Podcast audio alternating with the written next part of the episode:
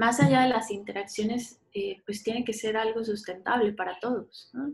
Y es, y es así como desarrollas un ecosistema. Entonces, sí, al principio, lo, o sea, si estás trabajando con alguien que, por ejemplo, no tiene una página de Facebook o va empezando, pues claro que sí, lo primero que quieres hacer es crear audiencia y crear eh, fans y crear, yo le, yo le llamo recurrent fans, ¿sabes? O sea, ¿cuántos, ¿cuántos de los mismos regresan cada semana? Porque al final del día van a, van a llevar tus metas, no aquel que solo vino eh, una, una, una, vez al mes o, demás. Ese, ese es tu very, very casual y, ¿no? y nos enfocaremos en, construirlo, pero definitivamente hay un cambio en, en cómo llevas em, la relación dependiendo de en, qué parte esté este partner y cómo haces que, que no solo impacten las, los likes. La, la industria del deporte está muy enfocada a los hombres, muy enfocada. Y, a las, y no es que a las mujeres no les gustan los deportes, es que nunca se han encargado de diseñarles una estrategia para que les guste, ¿no? Y hay un montón de paradigmas y demás. Pero, por ejemplo, en Filipinas tengo un partner que transmite los partidos de voleibol de mujeres y tienen una audiencia altísima, tienen audiencias del, del nivel del, del básquetbol. Eh, que el básquetbol es, es, lo más relevante en Filipinas. Tienen audiencias altísimas. Eh, entonces, claro que hay espacio para los deportes nicho y para los deportes femeniles también. El tema es que le tienes que apostar y que no lo vas a construir de un año a otro. Y yo creo que ese es un riesgo que hoy eh, tanto las televisoras como los medios no están dispuestos a tomar. El deporte y sus distintas formas de latir en México y el mundo, Facebook y sus mil y un maneras de atrapar audiencias y seducir a creadores de contenido para que publiquen sus historias y sueñen con alcanzar la viralidad. Cientos de miles de kilómetros recorridos, una historia en la NBA, en la Liga Mexicana de Béisbol, en la Liga MX, en eventos internacionales y ahora en Singapur, Filipinas y muchos rincones más de Asia y el mundo. Es Isaura Morales, Sports Media Partnerships de Facebook. Yo soy Mauricio Cabrera y este es The Coffee, episodio 25, segunda temporada. Comenzamos.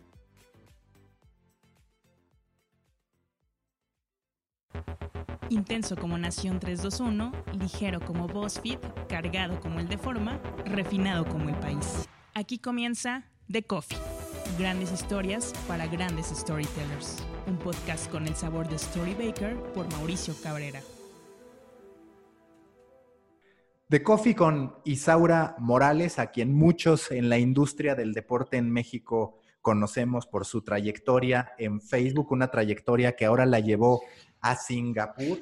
Isaura, gracias por estar aquí en The Coffee. Y antes de ir a detalle, explícale a la gente, a los que nos escuchan, ¿Qué haces en Singapur? Bueno, primero muchas gracias eh, por la invitación. Eh, y bueno, te cuento que hago en Singapur. Eh, yo estaba en México, estaba en Facebook, en deportes, y se abrió una oportunidad acá, mi misma posición, para venir a trabajar con los países en Southeast Asia.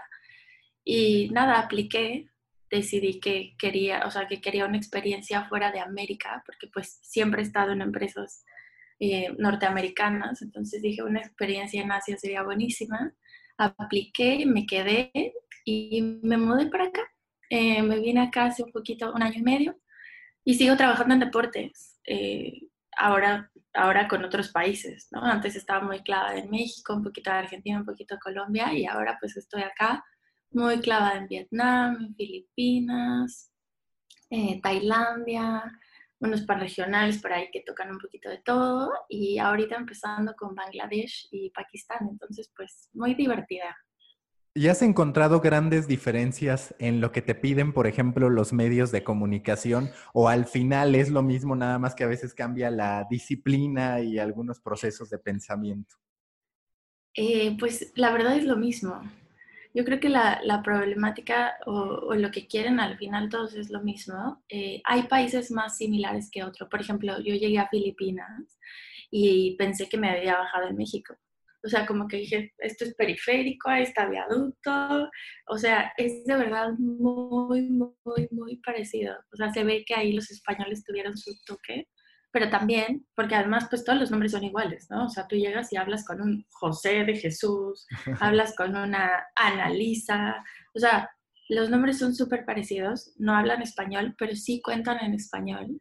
Y dicen como 1, 2, 3, 4, cuchara, tenedor, o sea, como, como que aprendieron español poquito, hasta como un niño de 4 o 5 años, y después de ahí, nada, filipino y, e inglés.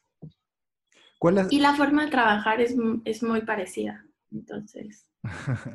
¿Cuál ha sido para ti el principal desafío, digo, más allá de mudarte, de tener que despedirte de varios amigos y demás a los que ahora no ves tanto por una cuestión de distancia? ¿Qué es lo que has dicho? Esto es lo más complicado de mi actividad hoy en día.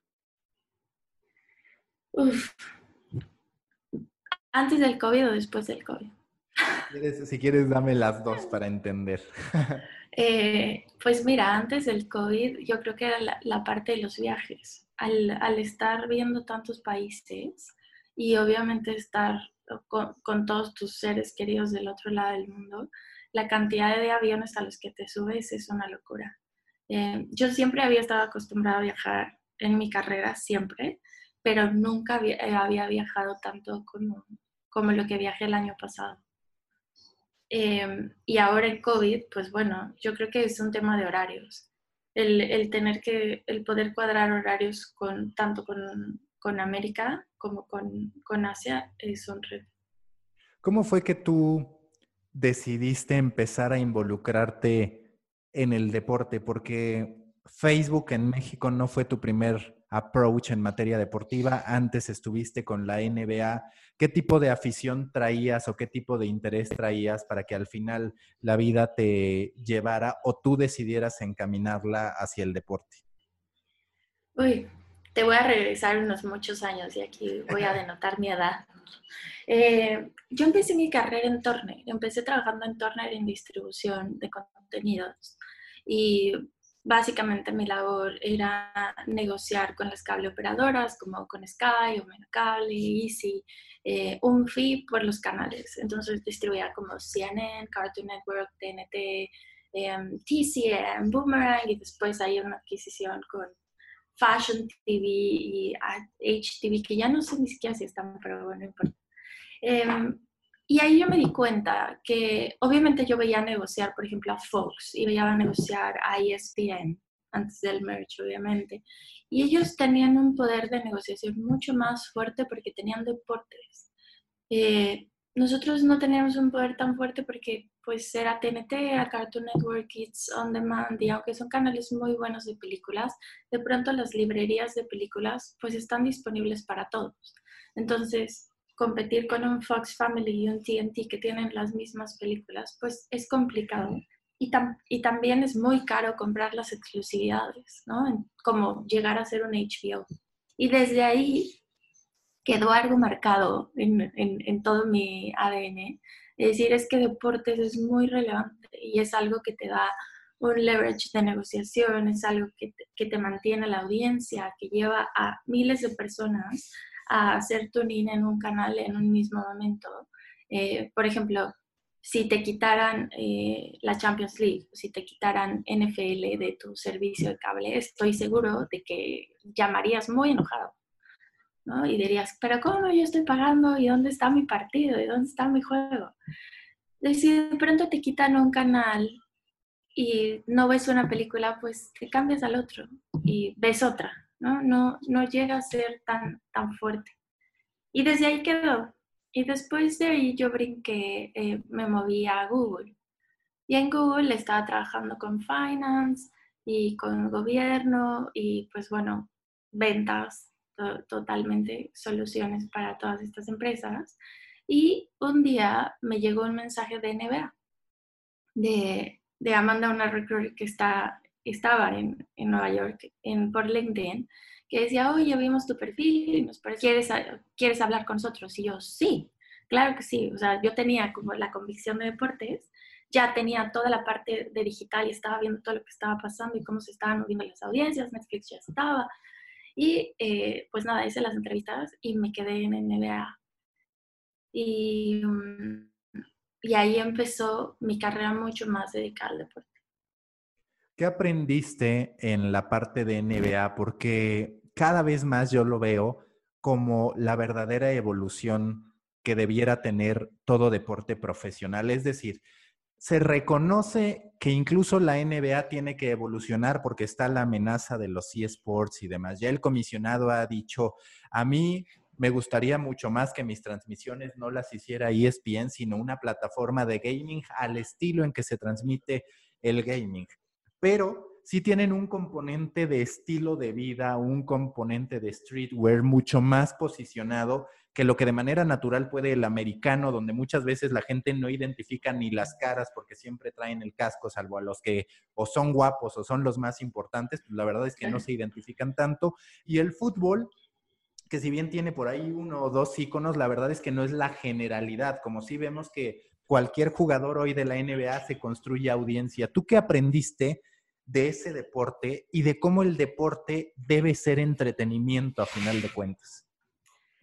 Sí, es justo. Mira, a mí se me quedó grabada una frase eh, que me dijo un vicepresidente en, de ESPN en Bristol. Eh, yo tendría unos pocos meses de trabajar para NBA y, y, me dijo, qué bueno que entraste a NBA, qué bueno que empezaste tu carrera eh, de deportes en NBA, porque NBA es como el PG de los deportes. Es la liga que todo lo hace bien, es la liga que tiene un manual, es la liga que, que siempre está viendo, es la liga que arriesga y, y, que se mueve. Y esa frase para mí me quedó súper, súper grabada. Y, y, claro que sí, o sea, y claro que sí lo son, ¿sabes? Tienen, tienen todo el manual para todo.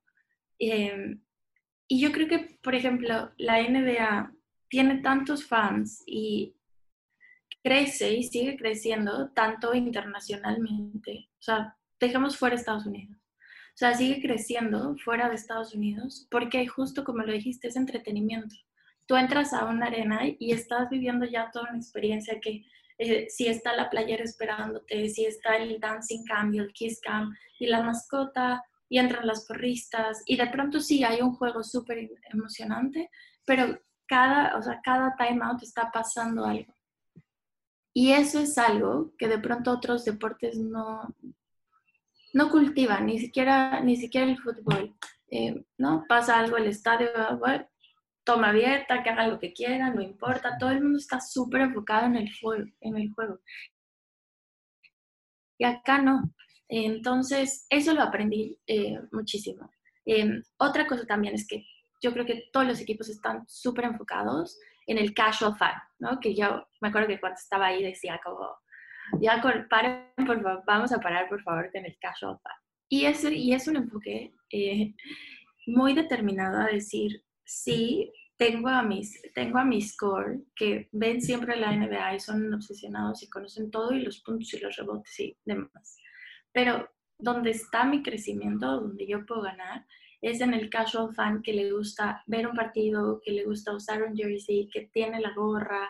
Y por eso se han hecho súper icónicos la parte de, no sé, las mujeres usando los jerseys como si fueran vestidos, eh, ¿no? Los niños usando pues playeras como pintadas y toda la parte también de los socios que te ayudan, ahora Nike, que te ayudan a hacer todo esto de una manera eh, distinta, que ellos también comprenden, ¿no? Yo creo que las marcas deportivas entendieron que no solo le tendrían que vender su ropa a las personas que hacían deporte, que había un mercado enorme para las personas que no hacían deporte, ¿no? Yo puedo traer, o sea, puedo estar vestida de pies a cabeza perfecta en Nike tal vez no me voy a ir a parar a un gimnasio, pero ellos lo entendieron así y han crecido mucho por eso.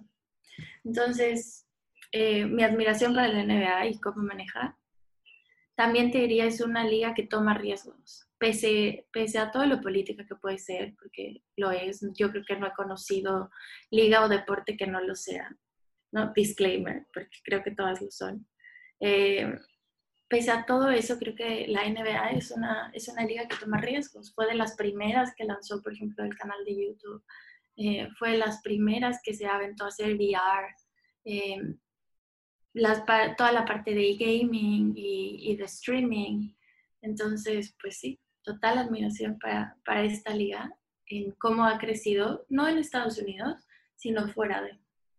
¿Cuál es para ti el proyecto? Estuviste, por lo que veo, más, poquito más de un año en la NBA, pero ¿cuál es el proyecto que tú más recuerdas que te tocó como parte de la NBA?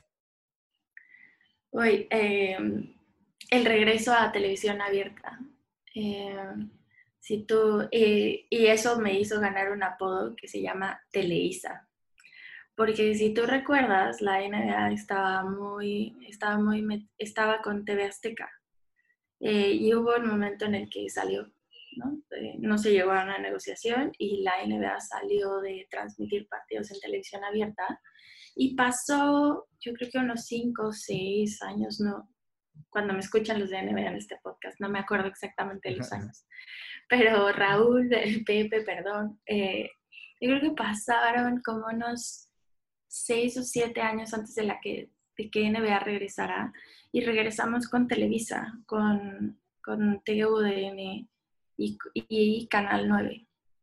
Y ese fue un proyecto que, que me tocó muchísimo eh, trabajar, toda la parte, porque claro, o sea, Televisa iba a las finales, toda la parte de producción, eh, toda la parte color alrededor de esto. Entonces, me tocó desde cerrar el acuerdo hasta subir al equipo de Televisa al avión de la NBA eh, e ir de final, de final en final. me parece que fue 2000, no me acuerdo. 17. Eso sí ya hace ver tu edad, ¿eh? Ya hace ver que ya... Ya, sé, ya sé. Y el otro día me dicen como, ¿cuántos años de experiencia tienes? Y yo, pues, creo que 15. Y me quedan y me dice, pues, ¿a, qué edad empezaste a trabajar? Y yo, pues, muy chica, pero igual ya no estoy tan chica. Oye, ¿qué tan complicado fue ese regreso a la televisión abierta? Porque sí, sin duda lo recuerdo, eran icónicas las narraciones de TV Azteca yo de pronto veía mucho las finales que tuvieron a los Rockets de Houston y a Orlando Magic y demás. Poco después se termina yendo la NBA. Fue exitoso ese proceso, vaya. Eh, para muchos en su momento la NBA, por supuesto, después de Michael Jordan y demás, cae como en una especie de falta de internacionalización, no necesariamente porque estuviera muy mal, sino porque ese gran referente se había ido y esa sensación de vacío duró muchos años. Ya de repente empezó a aparecer Shaq, empezó a aparecer Allen Iverson, Stephen Curry y demás. ¿A ti qué momento te tocó de la NBA en esa instancia en la que regresa a televisión abierta y como que otra vez oprime el acelerador en términos de internacionalización? Pues justo me tocó eh, el, el, principio la rivalidad de los Cavaliers con los Warriors. ¿no? Y estaba, o sea, las finales eran igual, yo creo que durante tres años consecutivos, ¿no? Eh, hacíamos bromas como, bueno, otra vez San Francisco, uy, otra vez, o sea, otra vez Cleveland, ¿no? Año, con año ya sabíamos cómo, cómo esto iba, iba a funcionar. Y mm, algo que tiene NBA es que es un deporte de íconos. Tú lo, tú lo mencionaste un poco, un poco al principio con, con, la parte del fútbol, la parte del americano, donde de pronto pues no se les ven las caras. Y también hay muchas reglas de cómo puedes usar a los jugadores, porque ellos también son dueños de su imagen. Y entonces hablas de una complejidad brutal cuando tú quisieras poner a cuatro jugadores y te dicen, no, tienen que estar mezclados, dos equipos, dos equipos, dos conferencias y demás. Pero Em, la NBA es un deporte de ícanos, ya lo ves con, con LeBron James, like, o sea, no todos sus fans se quedaron y dijeron, perfecto, nos quedamos viendo a los Cavaliers. Claro que no, se fueron a los Lakers y se compraron el jersey de LeBron en los Lakers.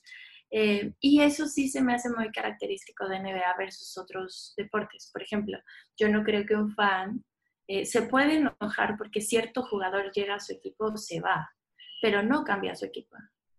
¿no? O sea, el que le va a la América, el que le va a los Pumas, el que le va a las Chivas, no le deja de ir a Chivas porque su goleador estrella se fue. Eh, y en la NBA sí. En la NBA es como yo soy de LeBron James, yo soy de Stephen Curry, yo soy de Russell Westbrook, yo soy de bla, bla, Y de pronto pueden tener como pues cierta afinidad, o sea, pueden tener, me gusta más este equipo, pero, pero van siguiendo a un atleta, ¿no? no se casan con, un equipo. Y sí fue difícil el regreso, porque también, no tanto, no tanto por la televisora, no tanto por Televisa, Televisa quería esto, eh, ¿no? Y por, por algo firmamos un, un acuerdo. Yo creo que es más el probar los paradigmas, tanto para la gente que trabaja dentro de la televisora como para los anunciantes, de decir la NBA es fuerte y la NBA tiene, tiene aficionados dentro en México y los, los ha tenido y los sigue teniendo, tuvimos un gap y demás. Yo creo que eso fue la parte más difícil. Eh, de pronto el, el tener el buy-in de, de, muchas personas, no, no de las principales evidentemente, eh, pero sí de los anunciantes, pero sí también de los fans de, bueno, ¿y qué es esto? ¿Y por qué le debería dedicar una hora este domingo a este partido cuando podría estar viendo otra cosa? Más porque la NFL pues gana mucho terreno en, en México. Eh, la NFL es, es la, ciudad, la ciudad de México, es la ciudad del mundo que tiene más fans de, de NFL. Em, la NFL en México tiene una distribución impresionante, está mejor distribuida que en Estados Unidos. Entonces, pues creo que, creo que esos son un poquito de los retos de los cuales te enfrentas cuando estás regresando con una propiedad que lleva fuera de televisión abierta siete años. ¿Y tú te hiciste de los Warriors o ya tenías otro equipo? Y preguntarte también por tu icono, si es que tienes alguno, algún jugador que digas, yo de este soy fan. Mm.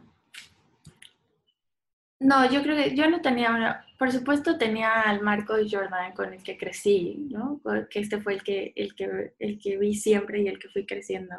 Y después también tengo una afinidad con, con San Antonio. Eh, no sé por qué los Spurs siempre me cayeron bien. Eh, y yo creo que, o sea, esos fueron mis, mis dos equipos, o sea, los dos equipos con los cuales yo tenía ah, alguna, alguna afinidad. Eh, después me encantó, no sé, me encantó estar en las finales y, ver a los Warriors y ver, o sea, el comeback de, del 3-1 de los Cavaliers con, con LeBron. Entonces, yo creo que me hice más fan del deporte que de un equipo. Sigo siendo como los fans que pueden, que pueden, ir, que pueden ir cambiando. Mis favoritos, yo creo que siempre serán los Spurs como tal. Y sí, los Warriors, pero ya los Warriors se me hacen como los Patriotas, que dicen como... O sea, sí, todo el mundo le va a los Warriors y demás. Y, y creo que no cambio por nada todo lo que todo lo que hizo Michael Jordan para este deporte y cómo lo hizo crecer. Porque también necesitas un gran, o sea, necesitas un gran juego, pero también necesitas un gran icono. Entonces. ¿En qué momento en medio de todas estas experiencias que estabas viviendo, bastante atractivas, por cierto, decides esto de Facebook me llama la atención?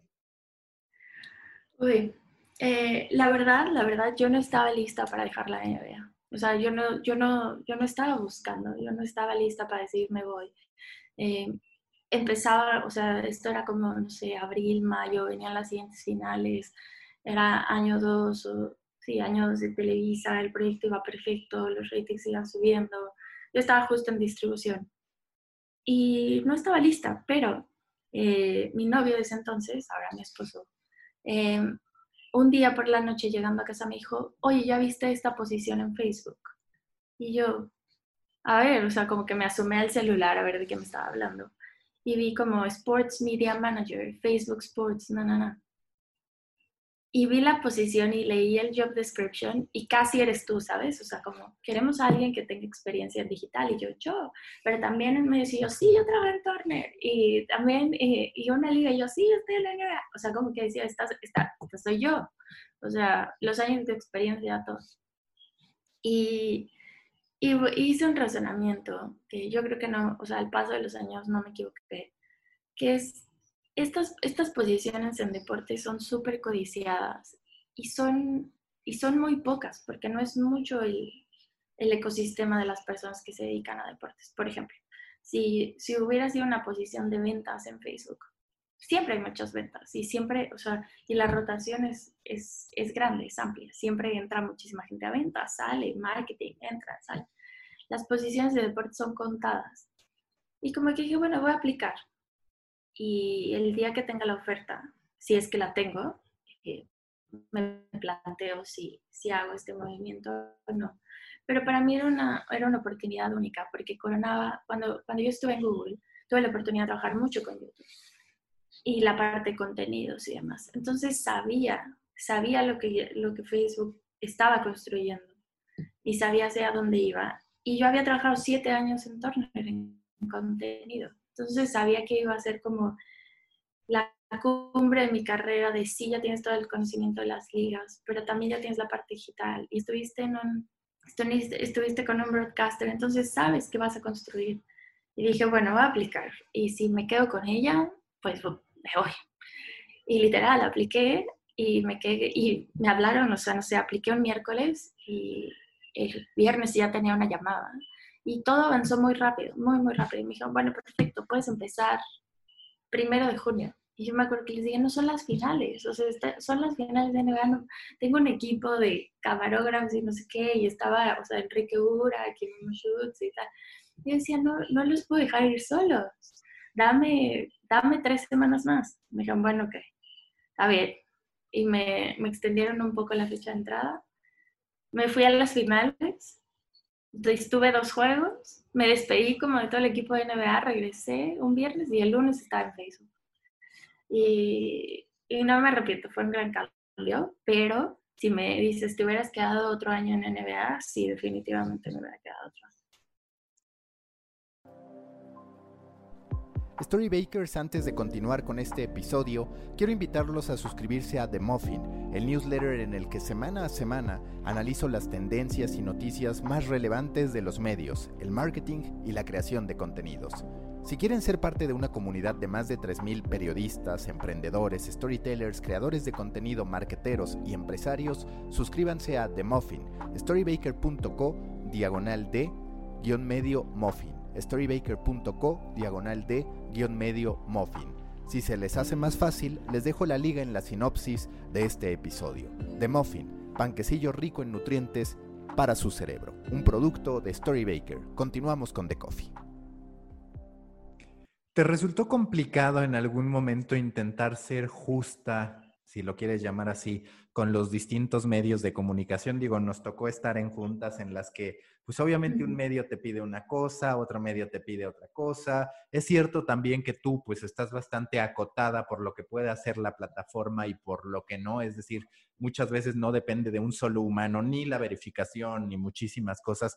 Pero en algún momento te costaba trabajo decir no a todos los medios de comunicación que iban competiciones específicas y queriendo tiempo de tu agenda y demás? Sí, yo creo que lo más, lo más difícil es manejar bien tu tiempo, porque hay muchas cosas por hacer y además creo que no es lo mismo, por ejemplo, cuando heredas una posición, o sea, cuando había un predecesor y entonces pues el mercado está acostumbrado a cómo esa persona trabaja con esa posición versus cuando llegas y la abres. Nunca había habido nadie basado de deportes en México. Y de pronto es como, hola, ¿no? O sea, es como abres tu tienda, abres la cortinita y es, bueno, sí, aquí estoy, Facebook Sports, ¿no? ¿Y eso qué significa? Y como bien lo dices, o sea, nuestra injerencia no depende, por ejemplo, no es que si yo te quisiera verificar lo pudiera hacer, no funciona así, ¿no? No es como que si yo te le, quisiera ponerle tu video enfrente a todo el mundo, tampoco, o sea, es, es, el algoritmo. Ahora, yo te, puedo, yo te puedo dar consejos y estoy segura de que podría ayudar a cada persona que me, que me marcó y que me llamó. Pero pues también tienes que, eh, yo creo que para mí es como encontrar el caso de éxito y después escalarlo. Entonces, con, con, el conocimiento que tienes en esos momentos y cómo se está moviendo el mercado y por los fans y demás, pues escoges tu, tu handful of partners, ¿no? Que antes yo creo que eran muchos y ahora cada vez nos tratamos de enfocar en un poquito menos. Y con ellos a trabajar y darles las mejores prácticas y acceso a los, a los productos que estamos, que estamos haciendo, que se están lanzando, tener un poco de feedback, ver qué funciona, ver qué no funciona y, e itinerar. Siempre fue difícil cuando te llega alguien muy pequeño pidiendo ayuda, cuando te llega un equipo de segunda división, cuando te llega un equipo de tal que sabes que necesitan tu ayuda, pero que el esfuerzo para, para mover a, a, esa, a, esa, a ese equipo es, es fundamental, o sea, es brutal, porque no es lo mismo trabajar eh, con un Juan Fútbol que en dos horas sabe, o sea, ellos hablan tu mismo lenguaje y entonces en dos horas puedes avanzar muchísimo y sabes que los llevas de la mano, pero, pero tantito, o sea, ¿no? Los llevas de la mano como así de, mira, no, no era por ahí, era por allá. Y ellos, ah, ok, y hacen todo el camino versus alguien que te pregunta todo. ¿no? Hasta de, oye, ¿y, y, cómo posteo? ¿Y cómo hago un en vivo? ¿Y cómo? Y ahí, pues, se vuelve, se vuelve muy difícil porque además nosotros somos medios con, con impacto. Entonces, es cómo vas a generar impacto y no es en un cliente, es en el mercado. ¿no? Al final, eh, mi, mi última responsabilidad es desarrollar un ecosistema. Entonces, tengo que escoger en dónde, en dónde poner bien el tiempo para que esa acción que estoy haciendo me ayude a desarrollar todo el ecosistema de deportes dentro de un país versus a unos cuantos pequeñitos por aquí y por acá. Esa parte es interesante. A ti, para efectos de lo que tú hacías, de tu posición acá en México, como la que ahora tienes en Singapur y en la región, ¿en qué consiste? En que al final del mes, por ejemplo, se puedan ver más contenidos publicados o mayor número de interacciones o mayor número de, páginas eh, en, ese país, en esa categoría. Digamos, esos son los rubros que se toman en cuenta. Sí.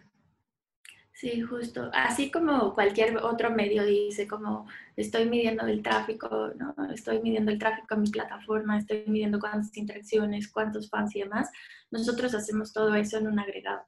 Lo bonito de todo esto es que lo que yo siempre le digo a mis partners es que su éxito es mi éxito. O sea, si a ellos les va mal, a mí también me va muy mal, ¿no? Y, viceversa. Entonces, trabajamos para las mismas metas. Y justo vemos eso, o sea, cuánto contenido de video, o sea, cuánto contenido de deportes existe, cuánto se consume, cuántas interacciones tiene, eh, si lo estás viendo semanalmente o cada mes, o solo lo viste una vez y luego no, ¿por qué pasó eso?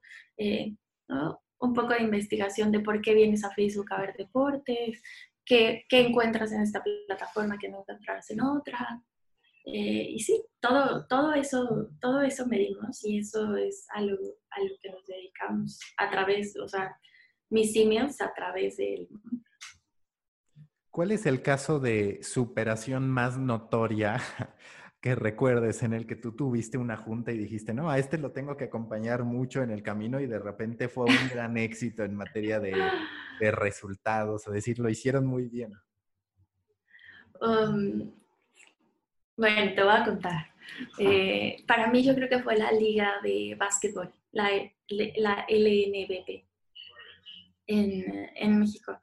Eh, Ricky, yo creo que, o sea, Ricky y Alonso fueron de los de, como los primeros que hablé y estuve trabajando todo el tiempo y fue de, hay que crear perfiles para mí, eh, cómo hacemos un live, cómo subimos un live y, cuánto, y, o sea, y cuántos posts al día. Eh, pero la verdad los, los resultados fueron súper satisfactorios. Para mí lo más impresionante es que, por ejemplo, hay muchos mitos, ¿no? De si pones el juego en vivo en Facebook, nadie va a ir al estadio, porque ya lo pueden ver ahí.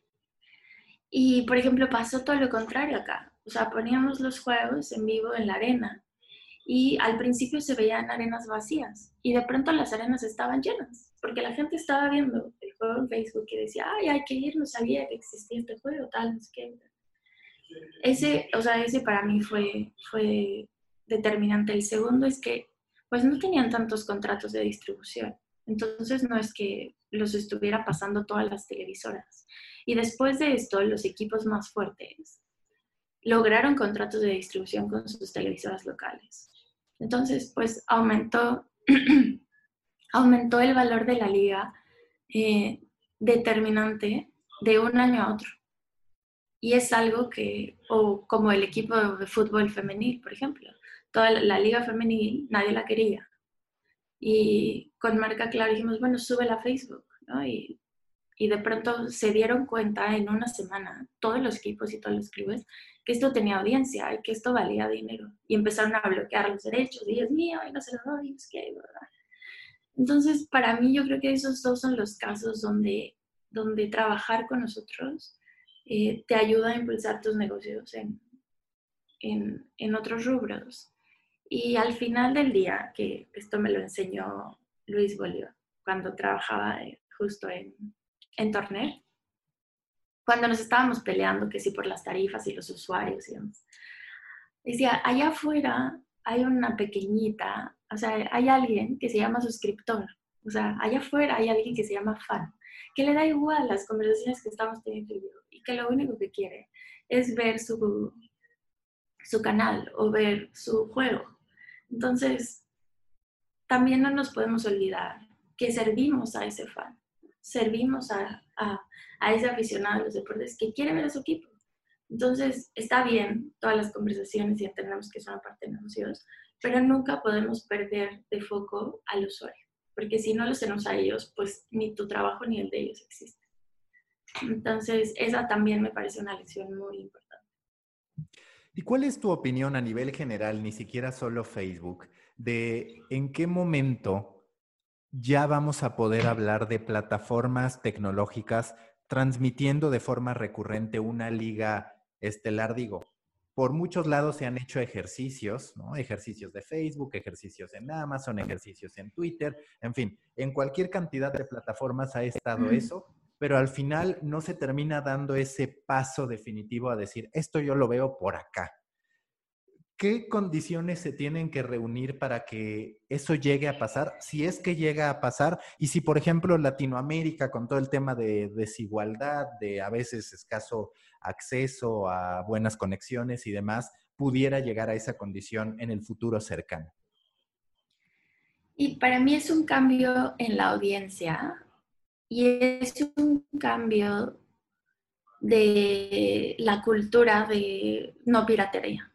Yo creo que todos los países, incluyendo, o sea, incluyendo este lado del mundo, no Singapur, porque en Singapur es un delito, pero en otros, o sea, Tailandia, Vietnam, Filipinas, el tema, el tema de piratería es socialmente aceptado, ¿sabes? Eh, ¿Cuántos amigos no tienes que tienen un pirata que le abre una carpeta y tienen todo, ¿no? Y le pagan por el Oxxo 200 eh, pesos al mes. ¿Cuántos? Miles, miles. Y, y, entonces, o sea, yo veo a estos altos ejecutivos de pronto en foros y así hablando de la piratería y no sé qué, yo como, compa, tienes un roco en tu casa con, con acceso a todo, ¿no? Pagando, o sea, pagándole, pagándole a un pirata y te parece que está bien, y tus hijos ven eso y, y te parece que está bien, y te mueves a Guatemala y está igual, y bajas a tantito y está, y está bien, y al final del día, eh, si hiciéramos la cadena al revés, si tú le dijeras a los clubes, bueno, ¿qué creen muchachos? No les vamos a pagar hoy, porque pues el partido nada más, eh, nadie pagó, lo vieron a través de estos dispositivos o lo vieron gratis a través de tal pues tampoco les parecería. Eh, yo creo que la gente en general eh, está socialmente convencida que puede ver contenidos en Internet en un link ilegal y está bien.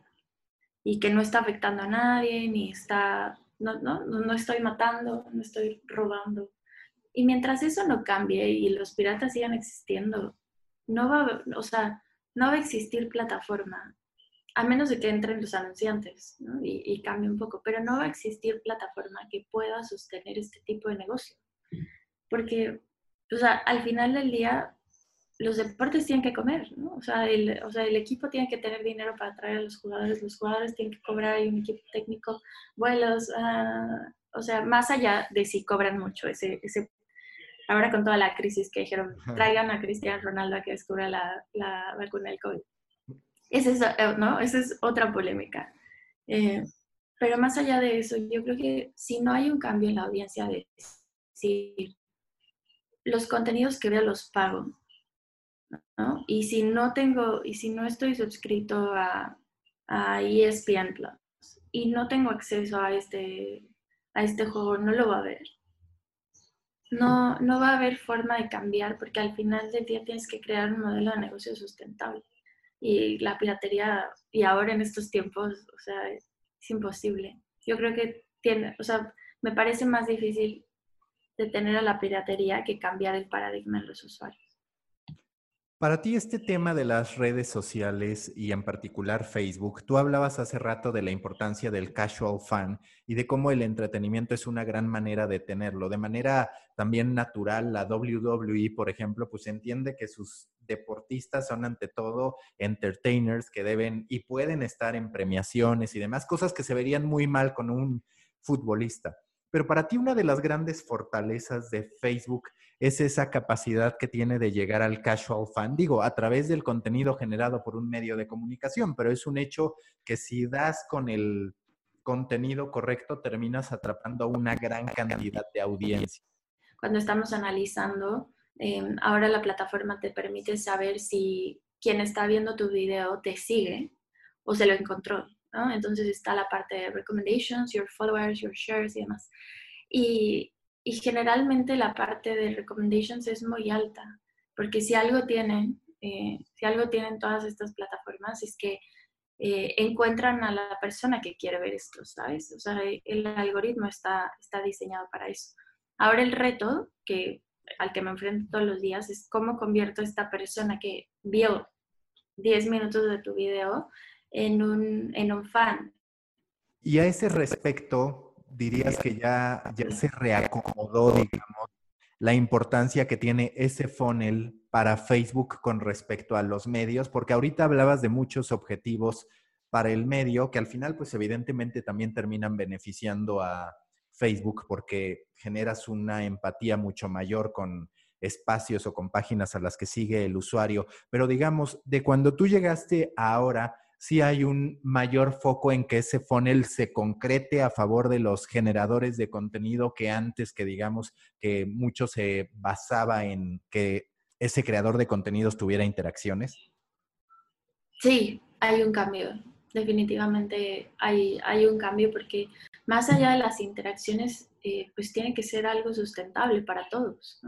Y es, y es así como desarrollas un ecosistema. Entonces, sí, al principio, lo, o sea, si estás trabajando con alguien que, por ejemplo, no tiene una página de Facebook o va empezando, pues claro que sí, lo primero que quieres hacer es crear audiencia y crear eh, fans y crear, yo le, yo le llamo recurrent fans, ¿sabes? O sea, ¿cuántos, ¿cuántos de los mismos regresan cada semana? Porque al final del día van a, van a llevar tus metas, no aquel que solo vino eh, una, una, una, vez al mes o, demás. Ese, ese es tu very, very casual y, ¿no? y nos enfocaremos en, construirlo, pero definitivamente hay un cambio en, en cómo llevas em, la relación dependiendo de en, qué parte esté este partner y cómo haces que, que no solo impacten las, los likes. ¿no? Me, me acuerdo mucho que al principio era como, tengo 10 millones de likes y ¿Y eso qué significa, sabes? Eh, o sea, ¿no? El CMO o el CEO te puede decir, perfecto, ¿y cuánto dinero hicimos de esos 10 millones de likes? Y tú,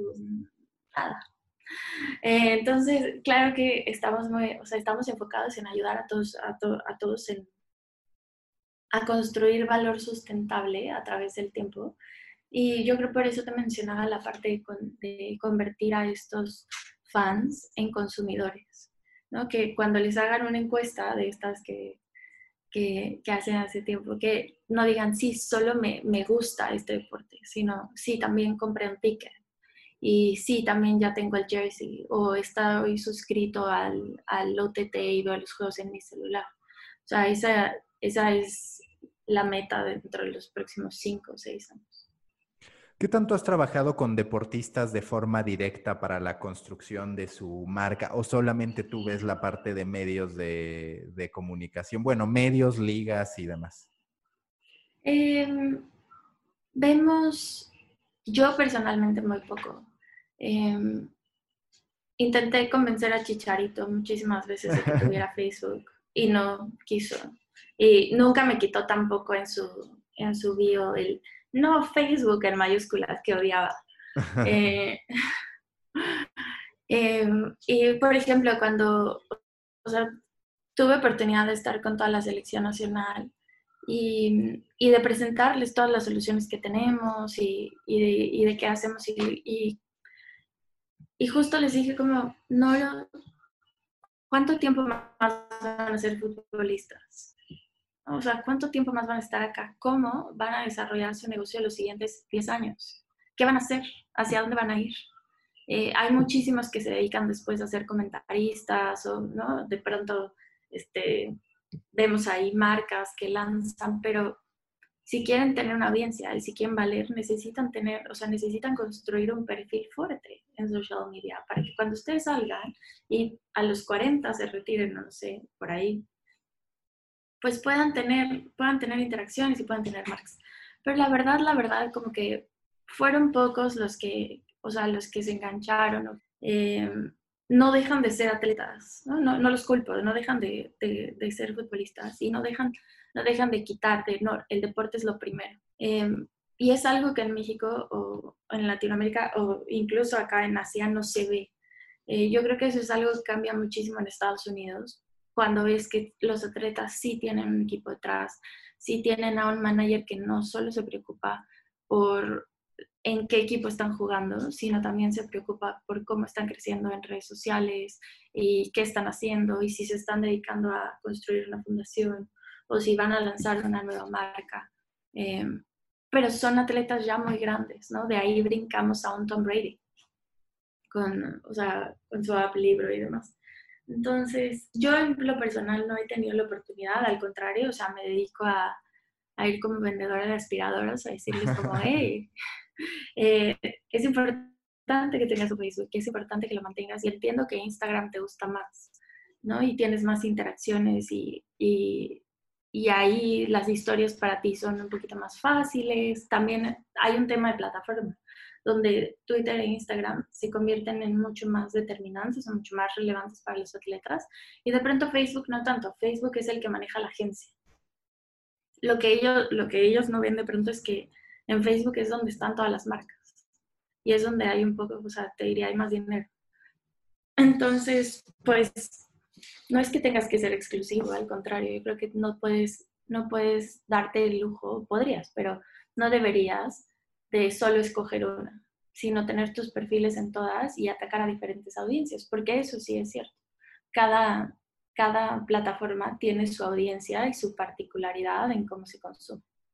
Oh, y este punto que estás diciendo, yo justo acabo de escribir sobre cómo los jugadores de la NBA, otra vez volviendo a la NBA, están creando contenido en su encierro, en este bubble NBA que le llaman, y ellos están haciendo contenido. Y en cambio tú te encuentras con que el futbolista mexicano ante el encierro no hizo mucho, ¿no? De repente alguna foto, algún video en Instagram o en Instagram Stories, en Twitter, pero en efecto no hay grandes deportistas creadores de contenido, ni medios de comunicación como The Players Tribune y demás que de pronto eh, muestran la voz del deportista. Sí, total, total. Y es como, y yo no sé, y aquí tendrías que, tendríamos que traer algún, algún futbolista a entrevistarlo, eh, ¿qué, tanto, ¿qué tanto los entrenadores podrían castigar el hecho que se estén dedicando mucho a social media? O sea, como, ah, ya te vimos posteando no sé qué, 20 repeticiones más, cuatro vueltas a la cancha, si tienes que para eso, también para entrenar. No sé, ¿eh? o sea, estas son mis ideas de Isabra, de, de, de qué estarías, o sea, qué estarías pensando si dirigieras un equipo. Pero la realidad es que hasta que los equipos, ¿no? Y el equipo deportivo porque no es el equipo de negocios, como que siempre, creo que siempre esos en los equipos y en las ligas viven súper separados, ¿no? Está la gente de negocios que llega en traje así perfecto, ¿no? Y está la gente del equipo técnico y deportivo que llega, o sea, dice, ah, estos no saben nada de deporte, y ahí medio se, se pelean. Em, hasta que el equipo deportivo no entienda la relevancia que tiene y que esta apertura de producir contenido, de hacer cosas, de, bailar y de bla, les va a hacer crecer en patrocinios, en seguidores, en interacciones, porque al final del día eh, tus audiencias valen. O sea, cuando, cuando, te, cuando McKinsey hace su reporte, o sea, los números que pone son cuántos seguidores tienen en Facebook, cuántos seguidores tienen en Twitter, cuántos tienen en Instagram, cuánto han crecido, no sé qué, porque somos un reflejo de lo que está pasando afuera. Y hasta que no entiendan ellos y digan, perfecto, le voy a dedicar y diario, yo les quiero decir, por favor, o sea, posté una foto diario, dos historias, así como recetas, ¿sabes? Como dos historias, una foto en feed, lo comparten, comenten, denle like a dos, a dos fans para que sientan, porque al final del día, por ejemplo, si tú le pones un comentario súper cool a alguien y esta persona le da like, es como si te estuviera dando un high five, así, te sientes cabrón, así que, ah, o sea, le dio like a mi comentario. Y ese tipo de cosas es importante. Pero yo creo que solo les pasa cuando terminan su carrera, cuando de pronto el dinero, no sé, porque también hay muchos, hay muchos jugadores que terminan en bancarrota. Cuando de pronto el dinero empieza a escasear y dicen, bueno, voy a abrir mi perfil. Y es como, se fueron, ¿sabes? O sea, ya están siguiendo a alguien más, ya no te vieron a ti, ya descubrieron a, a otro atleta que está haciendo cosas más padres. Ya, ya no vas a crecer como pudiste haber crecido hace cuatro años o cinco.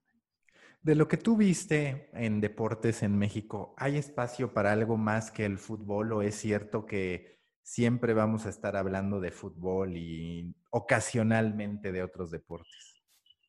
Uy. Pues creo que es el mundo entero, ¿no? El mundo entero habla de fútbol. Eh, pero yo creo que sí hay espacio para otros deportes. Y algo, o sea, algo que tienen las plataformas digitales es que te prueban esto. Porque si tú llegas y te sentaras hoy con un director de cualquier canal de deportes, te diría como, no, quiero, o sea, quiero los derechos de los cuatro principales eh, equipos deportivos y ya está. Pero para mí eso es el low green fruit, ese es, el, eso es lo fácil y eso es por lo que nunca te van a correr, ¿no? Porque trajiste los derechos de X. Eh, pero apostarle a los deportes nicho, yo he visto acá que me funciona muchísimo. Y sabes, también como mujer te lo digo, hay la, hoy la, la, industria del deporte está muy enfocada a los hombres, muy enfocada. Y, a las, y no es que a las mujeres no les gustan los deportes, es que nunca se han encargado de diseñarles una estrategia para que les guste. ¿no? Y hay un montón de paradigmas y demás. Pero por ejemplo, en Filipinas tengo un partner que transmite los partidos de voleibol de mujeres y tienen una audiencia altísima, tienen audiencias del, del nivel del, del básquetbol, eh, que el básquetbol es, es, es, lo más relevante en Filipinas. Tienen audiencias altísimas. Eh, entonces, claro que hay espacio para los deportes nicho y para los deportes femeniles también. El tema es que le tienes que apostar y que no lo vas a construir de un año a otro. Y yo creo que ese es un riesgo que hoy eh, tanto las televisoras como los medios no están dispuestos a tomar. ¿no? Todos nos enfrentamos de pronto a la escasez de recursos que dices, sí, estaría padrísimo construir eso, pero tengo, el, o sea, pero tengo las metas al final del año y si me dedico a eso, no lo voy a, o sea, no voy a llegar yo creo que todos deberíamos de ser, incluyéndome, súper disciplinados para sí seguir construyendo sobre el fútbol o sobre el americano, sobre el básquetbol, que son modelos probados, pero después también dedicarle tiempo a estos deportes nicho, a las ligas femeniles, porque claro que van a dar. En términos de tu experiencia, ¿cuál es la que recuerdas de tu estancia en Singapur y por ende en la región? O sea, algún tipo de reacción o consumo del usuario que tú dijeras, esto en comparación a México sí se modifica, como en este caso lo que mencionabas de la Liga de Voleibol Femenil. Sí, yo creo que ese es el, ejemplo más claro eh, que tengo a través de los países y donde se modifica, porque la realidad es que también tenemos mucho Premier League, mucho UEFA, la liga, más los deportes locales, pero siguiendo un poco con la línea femenil, por ejemplo, también el equipo femenil de Vietnam ganó en los Southeast Asia Games, que son, los llevaron a cabo en Filipinas en diciembre, y ganaron las mujeres en Vietnam, y fue una locura. O sea, de verdad, una locura que hasta el gobierno y todo, o sea, todos los medios fue como, wow, o sea, las mujeres pueden jugar así, ¿qué es esto? O sea, era algo que yo creo que ni ellos dimensionaban y que empezaron a descubrir, porque claro, las mujeres están jugando muy bien, están ganando ¿no? el torneo más relevante antes de los Olímpicos, que, que son los Juegos de Southeast Asia, y, y eso les abre un montón de puertas y les abre un montón de oportunidades. Y si no caben en televisión, saben que siempre pueden, pueden estar dentro de Facebook y probar las audiencias. Y, y tener algo tangible ha cambiado mucho también. Yo creo que el que tú puedas entrar a una página y ver la cantidad de interacciones y la cantidad de vistas de un video cambia totalmente a, ah, bueno, y vos me dice, o ah, Nielsen me dijo, ¿no? Que siempre es como, no sirven los son solo mil por todo el país, no, no es cierto, ¿no? Cambia muchísimo cuando dices, no, o sea, hay una plataforma que tiene acceso y estás viendo todas las interacciones. Eh, cambia muchísimo la percepción de todos. Pero yo creo que es eso, el fútbol en Vietnam y el voleibol en Filipinas.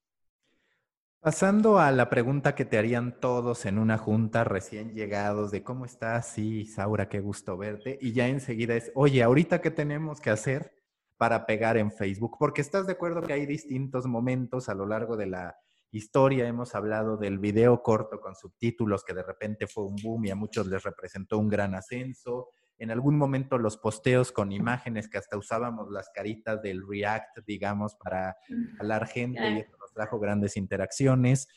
Ahora, ¿cuál es ese asset? ¿Es el video de tres minutos o más o cuál es ese asset que nos puede mover la aguja? El video de tres minutos. Sí, ¿verdad? El video de tres minutos, definitivamente. Sí, eh, o sea, felizmente, felizmente Watch, ¿no te acuerdas que íbamos a lanzar Facebook Watch y, y, y, que Watch, pues al final Watch es un, es un escenario dedicado a video. ¿Qué pasa hoy cuando tú entras a tu newsfeed? Está está empapado de todo, ¿sabes? Tienes a, todos a toda la parte de las personas que sigues, a tu mamá, a tu prima, el baby shower, la boda, el cumpleaños, y luego en medio tienes a tu equipo, a la liga, no sé qué, y todo está mezclado entre fotos y videos. Y mm, tenemos una, o sea, tenemos una pestaña que es solo para video, y las sesiones de los usuarios cada vez son más largas, cada vez se entretienen más, porque literal se entretienen más, no es que eh, se sienten, o sea, no, no es que como que prendan Netflix, pero se entretienen. Y, y ese es el video largo. Y al final es donde estamos construyendo la parte de, de, anuncios y lo que te va a dar el siguiente boom después de Instant Articles, después de, de, toda la parte escrita, es video. Entonces, sí, literal, video. Video, video, video, video, Pobres de mis partners. Hasta nuevo aviso, porque ya después nos cambian la jugada a ver qué, pero por ahora es video. historias, video, historias, video, video. No, pero está la parte también de IGTV, ¿no? No te, no, no te, puedes, no te puedes olvidar que, que no puedes dejar de construir. Yo creo que, y yo creo que es esto que que sí tienen las digitales, pero que de pronto no tienen, no sé, no tienen las televisoras. Que la televisora sabe que está el satélite, que va a las seis, pone el programa, listo. Y en digitales como no, ¿te acuerdas que hacías esto? Bueno, tu página web sí. Bueno, ahora de tu página web tienes que abrir tus perfiles de Facebook y de Twitter y de Instagram. Ya, ya hiciste esto, bueno, ahora hay que hacer esto y ahora... Y la realidad es que pues nosotros servimos al usuario. ¿no? El usuario es el que medio se aburre y hay que estarle dando cosas nuevas porque si no, no regresa. Y ahora ya está viene Instagram Reels, entonces veremos qué tal. En tu región todavía no está activo, ¿verdad? Porque empezó en Brasil, eh, me parece que en Alemania y poquito más. Eh, solo lanzamos en India. Mm, ok, ok, ok. Y a ver, un... Y de ahí está nuevo aviso. Próximamente nuevo aviso, de acuerdo a lo que veo. Pero, ¿qué hay con los grupos? Yo entiendo que tú estás en la parte de media, que pues ese es de otra, de otra área, pero ¿qué tipo de relevancia están adquiriendo los grupos que de por sí ganan mucha a partir de las interacciones significativas y demás? Pues mira, si te acuerdas, mi anuncio del Super Bowl este año fue relacionado a grupos, a los grupos de Facebook, que es de las primeras veces que Facebook hace un poco de publicidad fuera de la plataforma. Y, el anuncio fue hablando justo de los grupos, que hay un grupo para todo.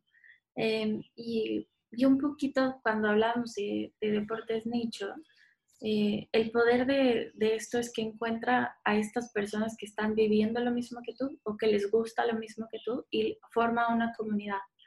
Entonces, pues, ¿qué te diría? Nunca vas a estar solo, ¿no? Si encuentras, si encuentras tu grupo de Facebook, tienes los gustos más raros, como el club este que lanza rocas en el agua, eh, te va a ir muy bien. Entonces, yo creo que los medios le tienen miedo, o, incluso los equipos, de pronto les da miedo el grupo, porque dicen, pero ¿cómo, eh, ¿cómo les voy a abrir un foro oficial? Porque eso es lo que haces, ¿no? Cuando abres tú un grupo, abres un foro oficial para que se comuniquen. Y es como, no, al contrario, es como si presentaras a dos de tus mejores amigos y les digas, sean amigos, porque sé que les encanta comer barbecue, no sé. Y esto es justo lo que, lo que hace grupos. La intencionalidad de tú pertenecer a un grupo es muy alta. Y lo que nosotros queremos construir al final del día es comunidad. Entonces funciona muy bien. Eh, no lo echaría nunca en saco roto. Eh, yo creo que de pronto les da un poquito de miedo porque es totalmente orgánico. Tú no puedes comprar eh, personas, o sea, no puedes, no puedes bustear un grupo como bustearías una página. Entonces, pues de pronto debe de ser súper scary. Tienes una página enorme y dices, voy a abrir un grupo y cuántas personas se van a meter a ese grupo. O sea, cuánta va a ser la disparidad de tal. Pero al final del día la cantidad de conversaciones que puedes tener alrededor es brutal. Yo hasta me sorprendo cómo la gente de pronto solo entra y pone como, buenos días, queridos americanistas, que tengan un gran día, águilas. Y, o sea, y todo el mundo le contesta, gracias, amigo águila. Yo como, personalmente, personalmente, digo, ya tengo un montón de grupos de WhatsApp, paren, por favor. Pero hay gustos de todo. ¿Quién soy yo para, para juzgar? Totalmente. Si tú tuvieras que extraer dos o tres pilares del modo en que trabaja, de la filosofía de Facebook, para llevarlo a otra empresa como recomendación de decir, a ver, más allá de todo lo que se pueda opinar de Facebook a favor y en contra, esto sin duda que a mí como persona, si yo fuera a liderar otra área, una empresa y demás, me lo llevaría, ¿qué sería? Um, la primera, yo creo que sería la cultura de accountability. Como no importa, no hay obra nalga, ¿sabes? No, no importa cuánto tiempo estés dentro de la oficina. Yo creo que esto lo hemos probado en estos tiempos de crisis, de COVID. Eh, no importa cuánto tiempo estés dentro de la oficina, lo que importan son tus resultados y lo que estás poniendo para que la empresa camine. Eso para mí es determinante hoy. O sea, me da igual si llegas a las 10 y te vas a las 6 y entras a las 11 y regresas a las 7 y si te conectas de medianoche y mañana no empiezas. Siempre y cuando se juntan, obvia, obviamente, no es que nunca estén, sino... Pero esta flexibilidad me parece espectacular. Em, que estés enfocados a resultados. Eso, eso es algo súper determinante. Yo creo que también de pronto es muy choteado porque todo el mundo dice, sí, sí, resultados, pero en empresas mexicanas de, sí, sí, resultados, quiero ver que te pares antes de que se vaya el jefe y a ver qué te dicen, ¿no? O sea, como que todo el mundo está ahí esperando, así de, el jefe dice, bueno, ya me voy porque si no, estos nunca se van a ir, aunque el jefe igual y se quisiera quedar en su, en su oficina sin hacer nada, pero todavía yo creo que esa cultura existe y existe en muchos países y todavía no, no pasa y es algo que definitivamente yo me llevaría a mi empresa. La otra es la parte de la apertura, de, de, poder expresarte libremente y poder decir esto no me gusta, esto sí me gusta, esto tal, sin que se vuelva un tema político, sin que te corran, sin que tengas miedo a, a, ser quien eres y a mostrarte como eres, con el código de vestimenta y, y todo, o sea, solamente llegar, ser tú, respetar, o sea, respetar tu espacio, el de los demás, y tus opiniones y ser capaz de decir, yo creo que es esto, lo documentas, lo presentas, se llega a un consenso, se acuerda, ¿no? Pero la parte de apertura es muy, muy fuerte. Yo esto no lo tenía en otras empresas. Bueno, lo tuve en Google, evidentemente, pero no lo tenía en Turner, eh, no lo tuve en NBA. Entonces, eso me parece súper, súper importante. Y la otra, pues creo que son esas dos. Si te enfocas en esas dos, creo que todo tiene que caminar. Vale, ya recta final de The Coffee, siempre me alargo porque se ponen interesantes las conversaciones, pero ¿Qué es lo que no te ha salido bien de tu trabajo? O sea, algún proyecto que tú dijeras, este va a funcionar, este va a pegar, y que al final resultara que no, que, no fue o una buena idea o una buena ejecución. Hmm, todo me sale bien, es cierto. Eh, estoy tratando de pensar. Bueno, recientemente Olimpiadas, pero no fue mi culpa. Y no sé qué va a pasar igual. Eh, fue un proyecto frustradísimo. Muchísimo trabajo y frustradísimo, te digo ya. Pero bueno, o sea, caso de fuerza mayor, cancelación completa. Otra pregunta, ya para ir finalizando. Si tuvieras que recomendar un libro, una serie, una película que te haya inspirado tanto como persona como a nivel profesional, ¿cuáles serían? Pues mira, te puedo recomendar mi último libro, que seguro ya lo leyeron todos, pero Sapiens. Storybakers, hasta aquí esta plática con Isaura Morales, una historia apasionante en la industria deportiva y también un gran caso, una gran muestra de cómo los mexicanos podemos ser exitosos a nivel internacional, incluso en grandes plataformas tecnológicas como Facebook. Esta vez no hubo espacio para la pregunta del café, ¿por qué? por fallas técnicas que podemos adjudicar a Axtel, mi proveedor de Internet. Le agradezco esta falla. Esta falla, insisto, es patrocinada por Axtel para que lo tengan en cuenta. Aprovecho la ocasión para invitarlos a que compartan en stories que estuvieron reproduciendo este podcast y a que sigan a Storybaker en sus distintas plataformas, particularmente que se suscriban al newsletter que envío cada semana de Muffin. Storybaker.co diagonal THE guion medio Muffin. Storybaker.co diagonal THE guion medio Muffin para conocer los principales detalles, las principales novedades de la industria de los medios, la creación de contenidos y el marketing. Nos escuchamos muy pronto.